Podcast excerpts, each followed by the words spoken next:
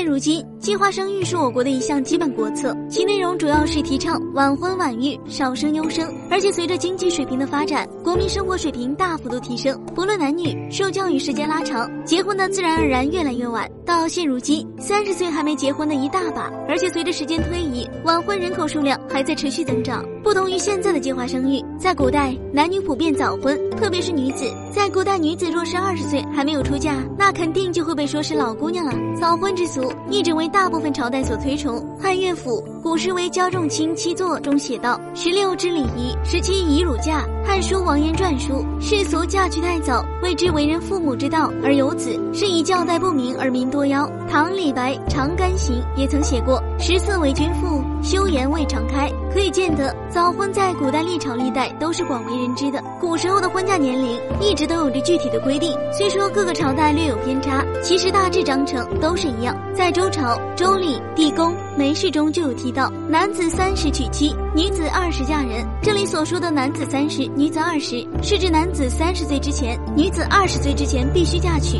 而唐朝也有规定，男子十五以上，女子十三以上必须嫁娶。而明朝更是直接，凡是男子年满。十六，女子年满十四，若是还没有嫁娶，就要听从官府安排成家。不仅仅平民百姓如此，就是王公贵族也一样。历史上有记载的有梁高祖的第四个女儿傅杨，就是在十一岁的时候就出嫁了。周高祖皇帝的女儿平原公主，也是在十一岁时出嫁。作为让人大吃一惊的是汉昭帝，他八岁继位当皇帝，当时的太后就为他娶了年仅六岁的上官家女儿。换到现如今，那是想都不敢想的。六岁的娃娃还在玩泥巴呢。那么为什么？古人会如此堂而皇之的把结婚年龄规定的那么早，甚至还官府明文下令，到年龄没有结婚，除了被强制许配之外，还有可能要坐牢呢。之所以有这种情况呀，主要是和当时的国情是分不开的。古代的国家强大与否，都是靠百姓人口撑起来的，人多力量大，打仗才打得赢。而且当时是以农业经济为主，并没有先进的设备，家人口众多，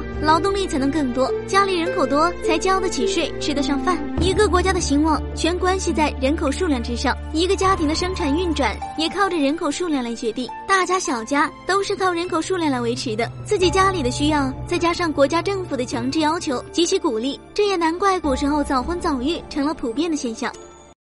好了，今天的节目就到这里了，我们下期再见。